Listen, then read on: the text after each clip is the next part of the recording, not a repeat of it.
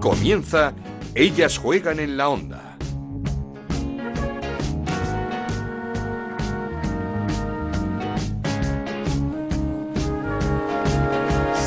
¿Qué tal? ¿Cómo estáis? Bienvenidos una semana más a Ellas Juegan, este podcast de Onda Cero que dedicamos al fútbol femenino. Nos podéis encontrar en ondacero.es y en nuestra cuenta de Twitter en arroba Ellas Juegan OCR. Esperamos haceros un poquito más amena esta época complicada que nos está tocando vivir pero que seguro con la colaboración de todos, con la responsabilidad de todos y cada uno de nosotros vamos a sacar adelante. Nos toca estar en casa unas semanas más hasta el 11 de abril, así que desde aquí vamos a intentar contarte historias, historias que están pasando, historias que suceden cada día, historias de esta cuarentena en el fútbol femenino. Comenzamos.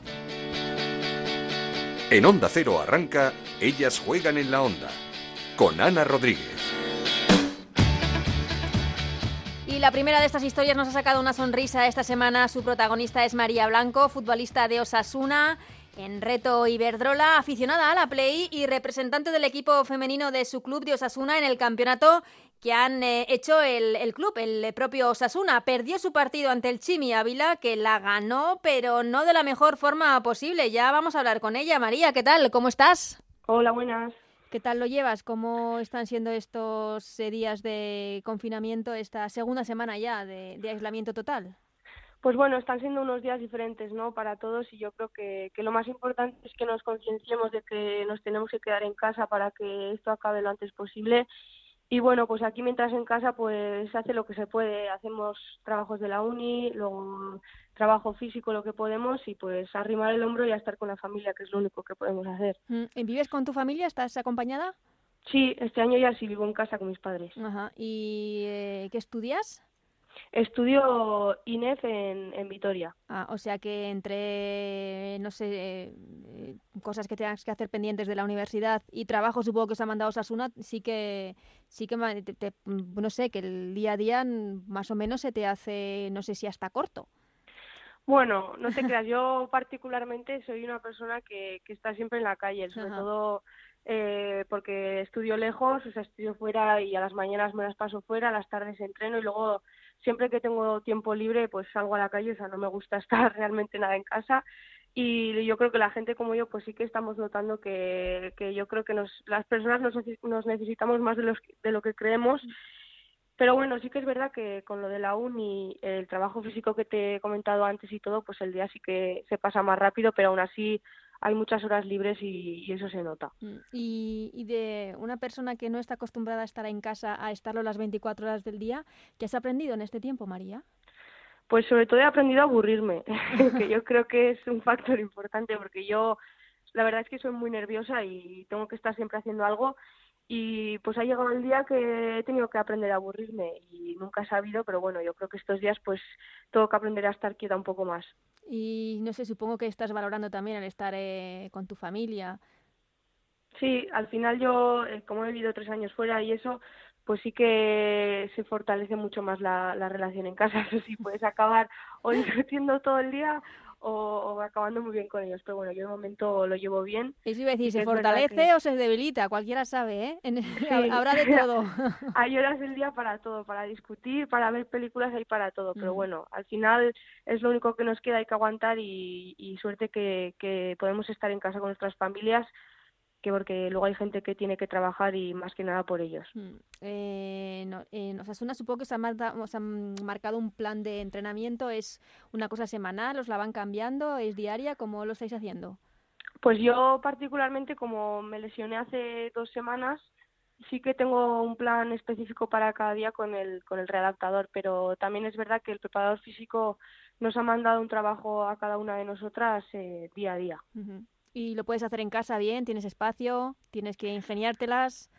Hombre, a ver, cada una tiene un caso distinto en, en, su casa. Yo tengo la suerte de que sí que tengo algo para hacer aquí, tengo cinta de correr, bici, bici estática y elíptica y alguna, alguna cosa más, pero bueno, yo creo que cada una en su casa tiene una situación distinta, así que más que nada hay que ingeniárselas un poco para poder hacer lo que, lo que te mandan. Mm, y en esas horas en las que no hay ni entrenamiento ni estás con eh, la labor universitaria, eh, ¿a qué las dedicas, María? Pues mira, me he dedicado a muchas cosas, entre ellas eh, eh, a ver películas, que me gusta mucho, uh -huh. leer Y luego, pues sí que es verdad que me he descargado algún jueguillo en el ordenador, los Sims, por ejemplo, y, y sí que le meto horas a eso, sí. ¿Te gustan los videojuegos? Bueno, nunca he tenido demasiado tiempo para dedicarme a eso, pero ahora que tengo más tiempo libre, pues le estoy cogiendo un poco el gustillo, la verdad. ¿A la Play te está gustando? Bueno, a ver, eh, la Play ya la he aparcado unos días porque el otro día cuando perdí con el Chimi eso, me, eso. me piqué un poco, me piqué un poco y, y tengo que dejarle respirar un poco. Bueno, lo primero, ¿cómo, cómo surge la, la oportunidad de jugar ese torneo que monta Osasuna? ¿Te lo proponen? ¿Te inscribes tú? ¿Cómo, cómo surge? Pues nos propusieron a ver si alguna del equipo quería jugar el torneo de FIFA y dije, oye, ¿por qué no, no? Con tanto Claro. tiempo libre que tengo ahora, pues lo voy a matar de alguna manera. Pero bueno, oye, yo lo intenté, ¿no? ¿Y qué pasó? Cuéntanos, porque no, no fue una partida muy limpia con el Chimi, ¿no? El Chimi Ávila fue el que ganó a María en octavos de final, pero creo que hubo un pique importante. Sí, sí, sí. A ver, yo sí que es verdad que soy muy competitiva, ¿eh? Y no me gusta nada, nada perder ni, ni a las canicas. Pero, pues bueno, el Chimi me metió los, los dos goles o tres de la misma manera y justo ese tipo de goles es el que menos me gusta que metan en la play. Pero bueno, lo que me dijo él, ¿no? Que todos los goles valen y sí que es verdad. Pero bueno, yo ya lo que te digo, va a ser unos días que no voy a jugar más a la play porque siempre acabo enfadada. Pero por eso, explica para la gente que no lo pudo ver qué tipo de goles. Pues es el, el pase de la muerte, básicamente. Tiene otro nombre para los que solemos jugar más, pero, pero mejor no lo digo. No lo dices, ¿no? mejor que no. Nada, pues eh, ¿el Chimi habló contigo luego o algo o no? No, no hablamos nada, pero bueno, ya con lo que hablamos en la partida, no después, cuando acabó el partido, pues yo ya fue suficiente. ¿Qué le dijiste? Nada, yo le dije que lo que te digo, que los tres goles me los metió de la misma manera y que no, que no me gustaba nada, pero bueno, que lo importante era divertirse, ¿no? No, No, claro, no picarse. evidentemente. ¿Y, ¿Y le conoces a él personalmente? No, no les, bueno, a ver, sí que hemos coincidido con ellos en algún acto, en la comida de Navidad y algo más, pero bueno, no, no es que hayamos tenido la oportunidad de, de hablar mucho. Porque también él tiene pinta de ser una- ju- un futbolista que se pique, ¿eh? Sí, sí, sí. Os de hecho, juntasteis cuando estuvimos- dos. Cuando estuvimos jugando el partido sí que se le escuchaba que lo vivía mucho, con mucho nerviosismo como yo. Y entonces ahora has dicho que la play el descanso por un tiempo, ¿no? Eh, Sí, sí, sí. Es ahora como- yo como voy a terapia. jugar a los Sims. Ahora voy a jugar a los Sims y a, a otras cosas. ¿Tenías el apoyo de tus compañeras en, en el torneo? Sí, sí, por supuesto. Y si se plantea algún otro, por ejemplo, en la primera Iberdrola se plantea algún tipo de estos, ¿te vas a apuntar? Hombre, si nos ofrecen alguna de reto Iberdrola, porque nosotros como estamos una liga por Sí, debajo, en la, del, re- en la segunda, por así decirlo. sí, pues sí, por supuesto que me apuntaré. Sí, ¿no? Pero tendrías que empezar a entrenar un poco, ya dejar el- la terapia esta y ponerte a tope. Eso es verdad, eso es verdad. Si surge ahí otro torneo, no dudes que unos días antes me pondré a entrenar. Di que sí. Eh, María, eh, hablabas también de que te gusta mucho el cine, que te has descargado películas, eh, que has estado leyendo. ¿Nos recomiendas eh, para toda la gente que, que está en casita, en cuarentena, alguna película, alguna serie, algún libro que hayas leído últimamente? Pues sí, mira, justo eh, he colgado antes en Instagram una película que he visto que se llama El Hoyo, que creo que estuvo en los cines el año pasado y me ha parecido súper interesante porque es una metáfora de la sociedad de clases que, que hay actualmente en, en, en el mundo y yo creo que es una película que, que deberíamos ver. Y por otro lado, pues un libro, yo ahora me estoy leyendo un libro que se llama Una juventud en Alemania, que habla un poco pues de, de los nazis que, bueno, eso, de los nazis, sí y creo que es interesante. No, desde luego. El hoyo lo apuntamos y una juventud en Alemania. Las, eh, Eso es. las recomendaciones de, de María Blanco. María, eh, bueno, eh, hemos conocido que nos quedan mm, por lo menos mínimo tres semanas más de, de aislamiento. Se ha alargado este plazo. Mm, No sé, ¿qué, ¿qué vas a hacer? ¿Cómo te lo vas a tomar? Pues bueno, Lo mismo que hasta ahora. sí, más o menos voy a llevar la misma rutina de siempre, pero pues bueno, lo que te digo, yo cada día estoy aprendiendo a aburrirme un poquito más, así que yo creo que es lo que tenemos que hacer todos, más que nada por por toda la gente que está trabajando por nosotros, por los sanitarios, los reponedores, los que limpian, por toda esa gente que nos está ayudando a que podamos seguir adelante. Yo creo que lo que mejor que podemos hacer es quedarnos en casa, que seamos responsables, que tomemos conciencia para que esto acabe lo antes posible. Sin duda, ese es el mejor mensaje que podemos enviar, María. Muchísimas gracias. Termino. ¿Qué es lo primero que vas a hacer cuando puedas salir de casa, cuando termine esta mala racha, esta mala época? ¿Qué es lo que más te apetece hacer? Lo que más Pues, echas de menos. Joder, lo que más echo de menos es a la gente, ¿no? Todo el mundo tenemos muchos amigos, familia, parejas que, que no podemos ver ahora. y Yo creo que, yo por ejemplo ya le dije ayer a mi padre estando, le dije, ya verás tú, como acabes tú un día a las 12 de la noche que iba a coger el coche y iba a ir una por una a cada amiga a darles un abrazo y a tomarnos algo por ahí. Así que eso es lo que, lo que estoy esperando ahí con ansia. La gente, ¿no? El contacto con, con la Eso gente. es. Pues eh, María, ha sido un placer eh, hablar contigo. Ojalá y que la primera y Reto Iberdrola se propongan hacer este, eh, no sé, un torneo de, de futbolistas, de jugadoras y que esperamos verte ahí para darlo todo. Ojalá, ojalá. Gracias a ti.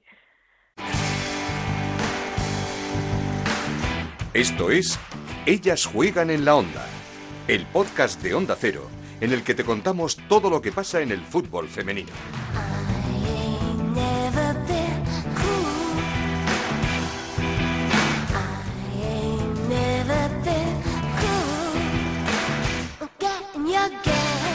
Decía al principio, vivimos épocas complicadas. eh, por supuesto que la salud es lo más importante, es lo primero, nadie lo duda. Pero económicamente esta crisis también está haciendo mucho daño, sobre todo a los equipos más modestos. Eh, por ejemplo, el Sporting de Huelva es el eh, primer equipo de la primera Iberdrola que ya ha solicitado un ERTE por fuerza mayor debido al coronavirus. Ahora vamos a hablar con otro presidente, con un presidente de otro equipo modesto como es el Logroño, con Iván Antoñanzas. ¿Qué tal, Iván? ¿Cómo estás? Hola, buenas tardes, muy bien. ¿Cómo estás pasando antes de nada esta época de aislamiento? ¿Cómo lo llevas? ¿Con quién estás? Bueno, pues hombre, en casa, sin salir prácticamente nada, con mi mujer y mi hijo. Ujú. Y bueno, bien, pues haciendo caso de lo que nos mandan y bueno, más o menos lo llevamos bien. Mm, Además, eh, celebrando cumpleaños también, ¿no? Creo. Sí, sí, ayer fue mi cumpleaños, un poco diferente, pero bueno, al final hemos pasado más tiempo con la familia, que también se echaba de menos, y con muchas, muchas videollamadas, que eso también, pues bueno, da ilusión. Mm, Y, y a pesar de, de estar en casa, confinado, sin, eh, con, con- con muchas reuniones también, ¿no? Porque este, esta época eh, no podemos salir, pero no paráis de trabajar. Sí, claro, al final no podemos salir de casa, pero, pero bueno, el club es verdad que más o menos está parado entero, pero tenemos que seguir decidiendo cosas y hablando de cosas para, para lo que nos viene tanto ahora como también la temporada que viene, porque teníamos también varios proyectos para la temporada que viene, también el cambio de ropa deportiva, que cambiamos de marca y eso, cambiamos o tenemos posibilidad de cambiar y, teníamos que decidir ahora muchas cosas, entonces tenemos que hablar de bastantes cosas. Mm. Estás eh, en contacto, supongo que con miembros del staff, eh, con los entrenadores y también con las jugadoras, por si necesitan cualquier tipo de ayuda, de, de cosas. Sí, sí, yo, yo directamente no tanto con ellas, aunque sí que me escriben de vez en cuando alguna y hablo con algunas, pero sí, no, el cuerpo técnico sí que está, todos los días está en contacto con ellas, están haciendo entrenamientos así medio virtuales con videollamadas cada dos días, hacen entrenamientos eh, todas juntas o por pisos y eso con el preparador físico, o sea que sí, más o menos sí que estamos en contacto, sí. Mm, eh, ¿Los clubes habéis hablado, habéis tenido reuniones para, no sé si hacer un escenario, una previsión de, de, de cuándo puede volver esto o, o es una cosa totalmente que, que no se puede saber? La semana pasada sí que tuvimos una reunión en los clubes eh, por videoconferencia eh, de la asociación y bueno, sí que nos expusieron un poquito lo que los diferentes escenarios estuvimos hablando un poco de, de po- posibilidades que tampoco hipótesis que tampoco sabemos un poco cómo por dónde va a salir esto. Y bueno pusimos más o menos desde el- empezar la competición el 2 y 3 de mayo.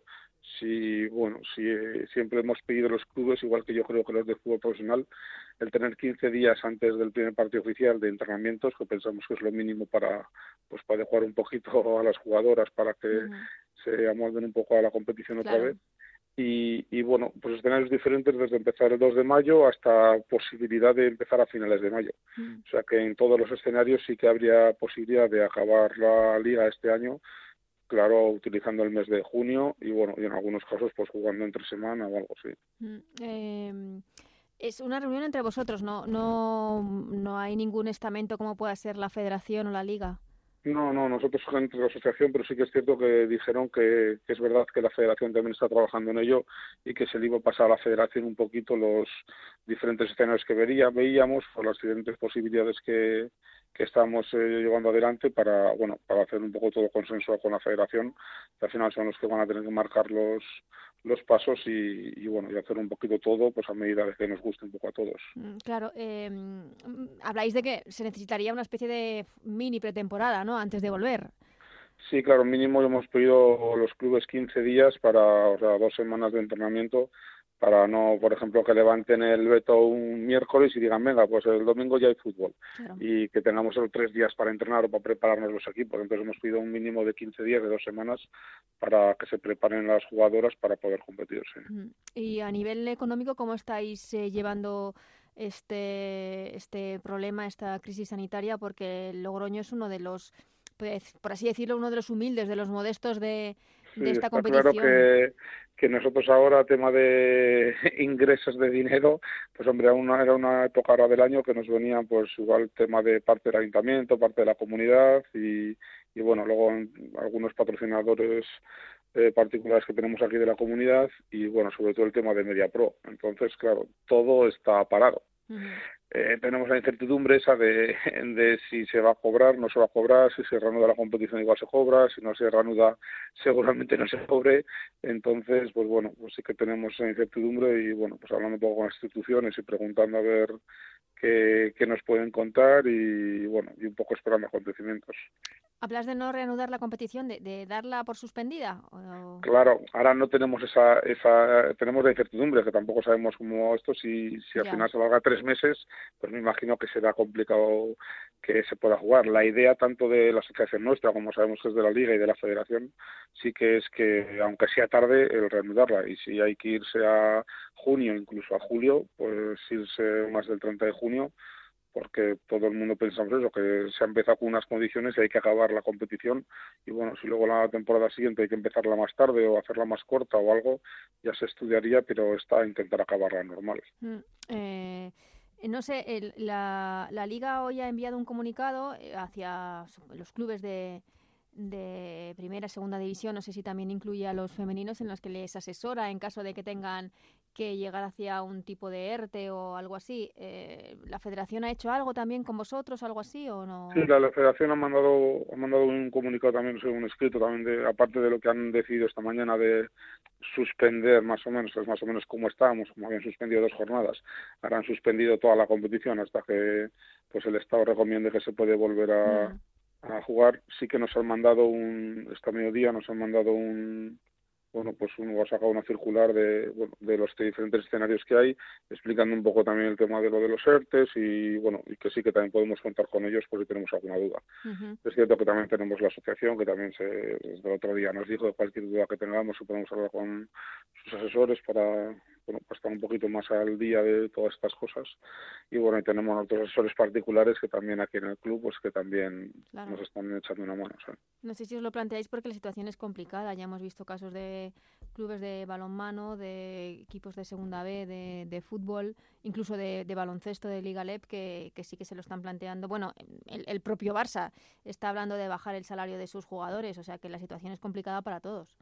Sí, sí, nosotros es verdad que de primeras no teníamos mucha intención, pero la semana pasada hablando a raíz de la reunión de la asociación y hablando con otros clubes y con nuestros asesores, eh, es- vamos a valorar la opción. Hoy, pues, hace un ratillo estaba hablando con ellos y mañana por la mañana hemos quedado a ver que me expliquen un poco todo, porque al final, claro, somos un club de fútbol, no sé exactamente si es lo mismo para una empresa que para nosotros, nos tienen que explicar las peculiaridades de las jugadoras de fútbol, pero sí que quiero un poquito de información o queremos informarnos para, para, valorar la posibilidad. Eh, nada, esperamos que esto sea lo menos posible y que se pueda reanudar cuanto antes, porque si el estado de alarma que termina el día 12 de abril, eh, si todo va bien y, y empezamos y a partir de abril podríamos hacer una vida más o menos normal, que no normal entiendo todavía, pero sería un mes, ¿no? De... Claro, sería desde el 14 de marzo hasta el 14 de abril, es un mes entero que, que, bueno, que para nosotros, como tú has dicho, somos un club humilde que tampoco tenemos muchos más ingresos que poder conseguir, pues sí que... sí, es que además todo el dinero público que tengáis estará parado, ¿no? Todo, claro, sí, es cierto que el ayuntamiento es verdad que ya nos ha pagado dos tercios de, de subvención de este año, pero la comunidad de La Reja, por ejemplo, no hemos recibido todavía nada. Ahora justo en febrero firmamos eh, el acuerdo de este año, pero claro, no hemos llegado a recibir nada de dinero que se tenía que recibir ahora en marzo o abril. Mm. Claro, está todo parado y, tenemos esa incertidumbre, claro. ¿Y Verdrola o la Federación nos han dicho algo de algún tipo de ayuda que se pueda dar o algo así? No, yo creo no, por lo menos a nosotros no nos han comunicado y tampoco he leído por ahora nada. La federación sí que es cierto que desde el primer momento sí que dijo que, que bueno que ya quería acabar todas las competiciones y para que bueno los clubes no tengamos problema en ese sentido de, que se haga la competición a medias pero que yo sepa nosotros o por lo menos que yo sepa no nos ha llegado ninguna información de eso. Eh, cambiando de tema, Iván, em, ¿qué estás haciendo estos días eh, en casa? Con, bueno, además de este tipo de reuniones que supongo que son muchas cosas que pensar y que analizar, pero ¿a qué dedicas este, este tiempo de aislamiento? Bueno, luego tenemos un crío de dos añitos y no tenemos mucho tiempo, tampoco para para aburrirnos o sea que sí que es cierto que aprovechamos un poquito. Pues bueno al final como sabes en el club tenemos tenemos casi mil niños y, y muchos muchas áreas diferentes y bueno pues bueno pues aquí desde el ordenador hablando con mi compañero de club con los gerentes pues bueno pues pensando cosas haciendo cosas. Ahora estamos también por las redes sociales moviendo con los niños pequeños unas pruebas diarias para hacer con con los monitores y eso en casa y bueno un poquito pensando también el resto de niños del club y bueno, y luego en casa tampoco tenemos mucho más tiempo con el peque, la verdad que se nos pasa rápido. Vamos, que no te aburres, que se te pasa el tiempo volando. No, no, sí, la verdad que sí, encima sí que es verdad que con la mujer hemos dicho que no nos da mucho tiempo de, no de aburrirnos ni de hacer tampoco otras muchas cosas, sí que hacemos cosas o nos vamos alternando con el crío, pero entre, pues bueno, no madrugamos tanto como madrugábamos antes y, y bueno, y luego con el crío que hay que, el que demanda ya que esté, gente con él a todas horas, pues al final estamos entretenidos. Pues Iván, eh, que esperemos que esta situación se solucione cuanto antes y, que le vaya muy bien al, Logroño, uno de los equipos modestos que, que, apuesta y de qué manera por el fútbol femenino. Vale, pues muchísimas gracias y a ver si es verdad que pasa pronto.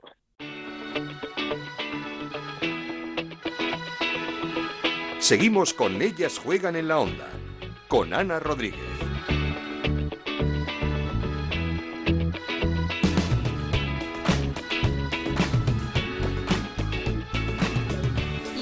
Una de esas historias que emocionan es la historia de Igarche Fernández, nuestra árbitra, pero sobre todo estos días nuestra enfermera, una profesión vocacional a la que siempre se quiso dedicar desde niña. Hoy más que nunca necesitamos de los servicios de ese personal sanitario que se han convertido en nuestros nuevos héroes. Igarche nos contó su día a día en el ambulatorio de Bilbao, en el que trabaja en el transistor de Onda Cero. Pues muy bien, un poco cansada, pero bien. Está siendo unos días con mucho, mucho estrés y yo creo que eso cansa mentalmente un montón. Hombre, yo creo que cuando eres pequeño el sueño es eh, ser futbolista, ¿no? Vives un poco de, de esa cosilla que tienes de ver a los jugadores, a las jugadoras en la tele. Pero siempre he ido de la mano de la enfermería. Tengo familiares que eran enfermeros y siempre me han inculcado. Entonces he vivido con ello. Pues esta tarde de una a ocho hemos recibido 24. El pico sigue en aumento, bueno, al igual que en España. Y, y estamos viendo una, creo que es la tercera comunidad autónoma con más casos positivos de coronavirus. Pues la mayoría de los casos de posibles coronavirus son, son leves. Tienen una sintomatología leve, o puede ser una tos, una fiebre, y no precisan asistencia hospitalaria.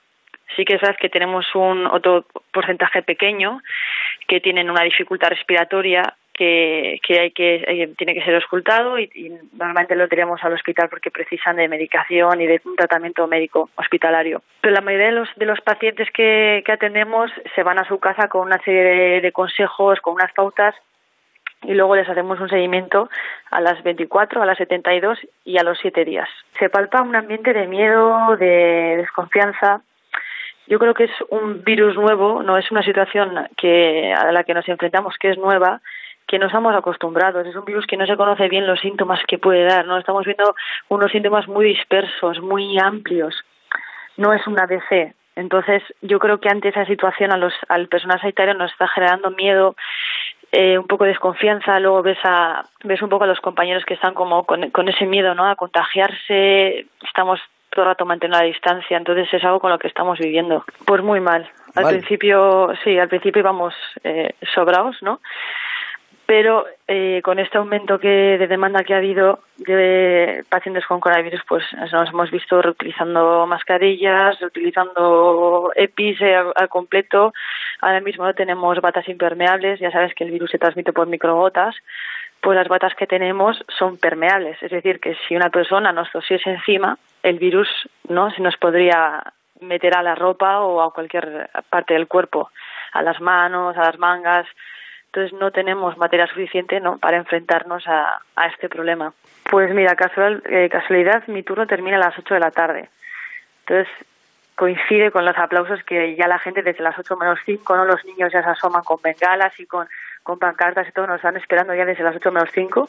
Entonces para nosotros es gratificante ¿no? que alguien, que, que la gente en general diga, oye, vamos a agradecer el trabajo que estás haciendo, cómo te estás exponiendo ¿no? a, a padecer la enfermedad, cómo nos estás ayudando. Entonces, para nosotros es, vamos, es un orgullo sentir como España entera nos está aplaudiendo y, agradeciendo nuestra labor. Sí, es como marcar un gol en el minuto 94, ¿no? Algo así. Y pasar a la final o algo así. Sí. no, la verdad es que es como un, un subidón de adrenalina que nos hace falta porque estamos metiendo horas, estamos eh, vamos sufriendo mucho estrés y, y miedos y de- eso psicológicamente nos, nos agota. Entonces es como un chute de energía que nos hace ir a casa y decir, vale, pues venga, otro día más, mañana voy a levantar y, y a tope otra vez. Pues nada, siempre me ha gustado el ámbito. Cuando veía alguna serie así de, de médicos y de enfermeras y de hospitales, bueno, me encantaba cuando era pequeña.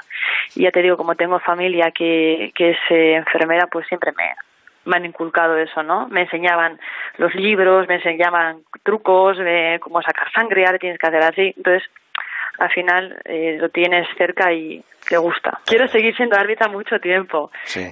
pero enfermera también. O sea, no concibo mi vida sin ninguno de mis dos trabajos. O sea, para mí la enfermería y el arbitraje se, no sé, se apoyan muy bien. Sé cómo cada tiempo que dedico a cada uno, entonces, bueno, lo llevo bastante bien.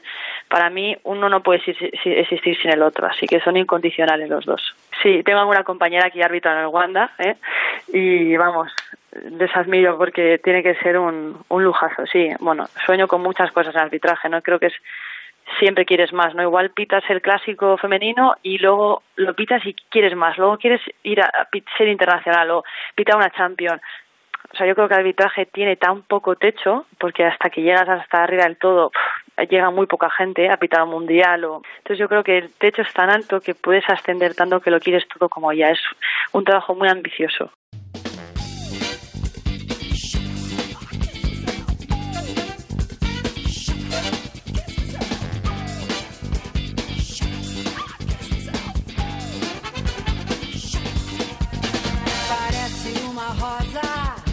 Pues hasta aquí esta versión un tanto reducida de Ellas Juegan. Muchísimas gracias a Juan Manuel Frasquet en la parte técnica que ha hecho posible este programa. Esperemos que os haya gustado, como digo, que os haga pasar un rato ameno en esta época de aislamiento que nos está tocando vivir. Intentaremos volverlo, siempre lo digo, intentaremos volver la semana que viene con mucho más eh, fútbol femenino, con muchas más historias que nos deja esta cuarentena hasta entonces. Que os cuidéis y que seáis muy felices. Adiós.